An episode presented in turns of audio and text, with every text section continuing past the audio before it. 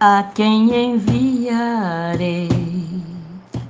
Quem há de ir por nós a esta geração?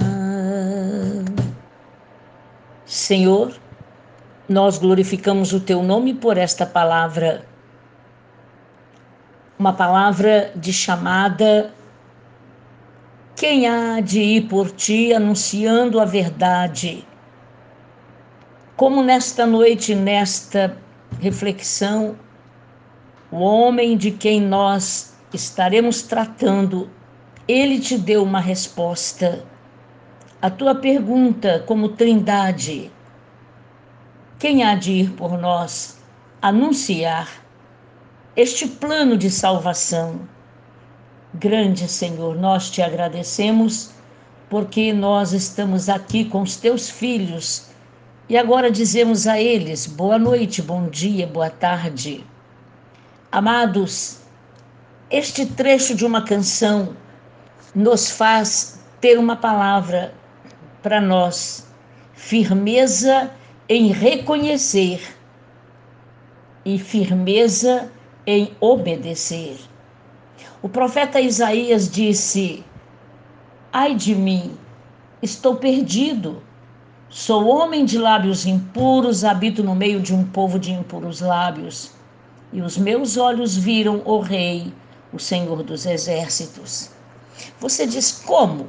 Primeiro ele está perdido, é homem de lábios impuros, e agora ele mesmo confessa no capítulo 6, verso 5.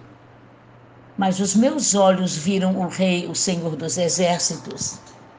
Isto prova que o Senhor manifesta a sua presença, a sua glória pelo poder da Sua palavra constantemente. E o homem autorizado a escrever isto foi chamado porque se reconheceu necessitado de uma resposta. O nosso Deus sempre nos oferece chances. Aí cabe a nós uma decisão. Aqui está falando de um homem temperamental, valente mas a resposta dele, depois de reconhecer a verdade acerca dele mesmo, quando ele está confessando: Sou homem de lábios impuros, habito no meio de um povo de impuros lábios, mas o Senhor está aqui, posso senti-lo.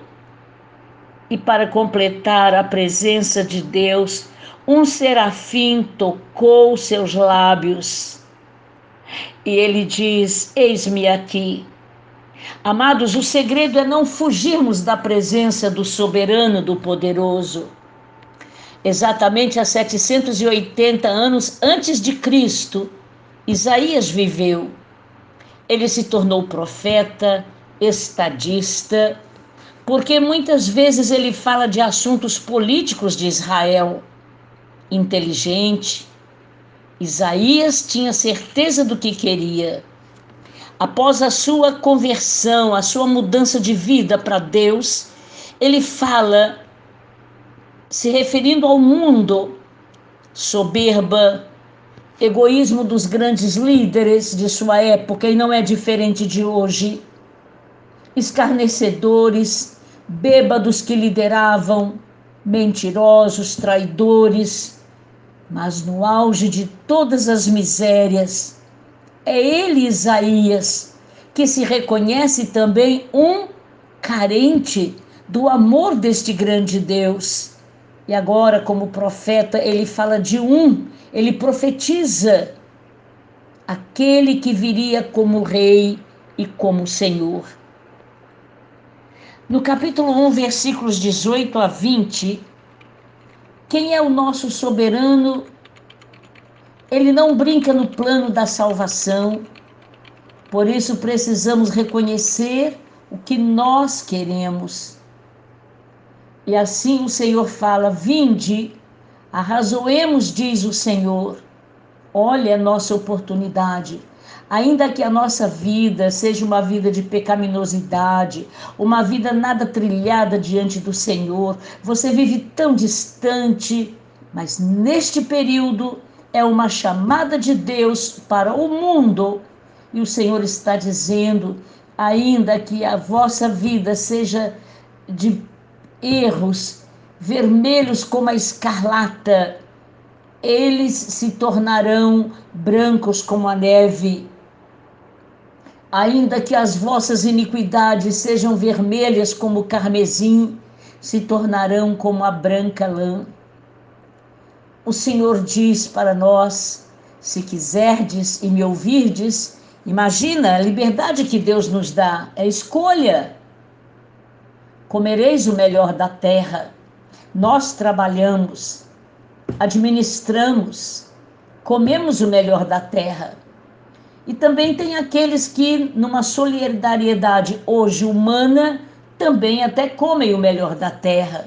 Mas no mundo espiritual, se recusamos e somos rebeldes, com certeza há uma sentença de morte espiritual para nós, porque esta é a palavra do grande Senhor. Nós, nesta reflexão tão simples, escolhemos Isaías porque foi um político da época, um estadista de nome, de prestígio, mas também como cristão, um homem que se rendeu ao Senhor. Ele não nega que ele vivia na podridão e agora podridão moral, podridão espiritual, fazia julgamento dos outros. Ele dizia do capítulo 1 até o capítulo 5: ai da tribo de Judá, ai dos bêbados, ai dos, ai dos. Finalmente ele diz: mas eu grito tanto a miséria do próximo e as minhas misérias. E ele se encontra com grande Deus. No mundo espiritual, eu e você temos a grande oportunidade Hoje é muito choro, é muito lamento, muita perda. Deus de toda glória, um propósito nesta reflexão e neste momento, quando nós estamos ministrando mais esta palavra. Afinal, quem é o Senhor? Na Trindade, Jesus está acima de todos os elementos humanos. Assim como as pirâmides do Egito se levantam acima do deserto arenoso, Jesus acima de fundadores de seitas e religiões. Um homem levantou numa assembleia e disse: Cristo, um homem de dimensões colossais. Os filósofos Platão, Sócrates, Cícero e outros falaram e deixaram coisas lindas e sábias. Mas olha aqui, somente um garantiu e disse: Vinde a mim, cansados e oprimidos. E na sua lápide está escrito: Ele não está aqui porque ressuscitou. Ainda que o governo na época quisesse trapacear os, os soldados que estavam vigiando o sepulcro com sacos de dinheiro, diz no Novo Testamento a palavra de Deus. Mas só Ele garante paz, alívio na nossa alma, nas nossas emoções e cura. Só Ele declarou: Vinde a mim cansados e oprimidos Estou indo para o Pai, mas vos enviarei o Consolador, o Espírito Santo, e ele vos fará lembrar de todas as coisas que eu vos tenho falado. É ele, Jesus Cristo, o Nazareno, refúgio da alma aflita. É comum os que buscam refúgio na prática das religiosidades dos sacrifícios humanos, dos sangues humanos. Os xiitas no Oriente até se ferem tirando o próprio sangue com instrumentos afiados e cortantes, dizendo que estão em busca de refúgio e paz. Não há necessidade. Nenhum sacrifício humano mais, nenhum sangue de animal. Isaías que gritou os ais de tantos até que se reconheceu e decidiu simplesmente reconhecer e obedecer na grande decisão de que o grande Yahvé, o Deus poderoso, é o Senhor que pode fazer acontecer milagres em nossa vida. Clama ao Senhor, E ele diz: clama a mim, disse Jesus, meu rei, clama ao Senhor. Ele é Deus, Senhor, seu Deus. Clama a Ele e Ele responderá a ti. Moisés orou, o mar se abriu, clama ao Senhor. E vamos clamando ao grande Yahvé e clamando ao poderoso Deus é o Senhor que te dá paz em meio à turbulência que o mundo está vivendo. Ele é o Senhor desta situação e cabe a Ele te responder. Como? Estou me tornando incrédulo, estou apático. Estamos vivendo o período da apostasia, mas peça sinais ao Espírito Santo, converse francamente com Ele Abra você as suas emoções diante do grande Deus. E nós oramos com você dizendo, soberano Senhor, nesta prece poderosa, receba os nossos ais, os nossos ais por familiares que estão se recuperando de situações graves. Também, Senhor, muitos dos amados que choram pelas perdas. Não negamos toda esta verdade porque tu estás clamando para que o mundo se volte para ti. Perdoa-nos, por favor. Nos voltamos para a tua misericórdia. Grande Senhor, para os que estão desalentados e desanimados, nos colocamos nas brechas dos que estão enfraquecidos, para que todas as transgressões que foram cometidas contra ti sejam perdoadas agora.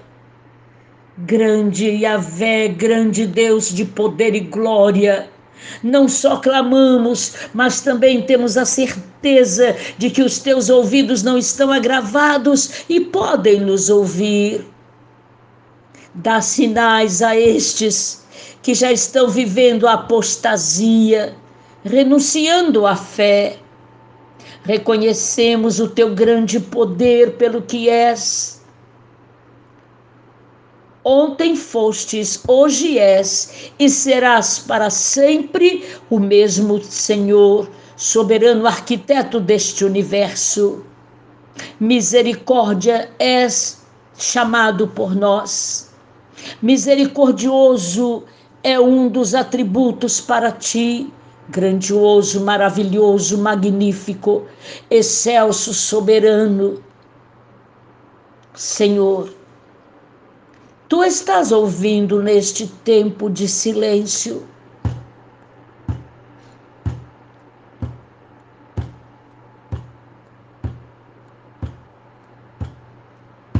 O grito, o clamor de almas cansadas e oprimidas. Por favor, perdoa ouve-nos. Porque agora, terminando esta reflexão, nós te fazemos este altar, adoração, louvor, glória, exaltação. Te louvamos, ó grande Pai. Por favor, completa a tua obra quando te louvamos pela vida dos que estão entubados, eu creio, Senhor, que quando te damos louvor, tu determina os teus anjos a respeito destes, que as famílias, os familiares estão chorando por eles. Socorre, mãe que clama, que pede, renova a saúde, Senhor, em nossos familiares também. Para louvor e glória do teu nome, todo louvor nós te oferecemos aqui. Adoramos a Ti, porque és o mesmo ontem, hoje és o mesmo agora. Para sempre nós te glorificamos, para sempre nós te exaltamos, para sempre nós dizemos: Tu és santo, santo, santo.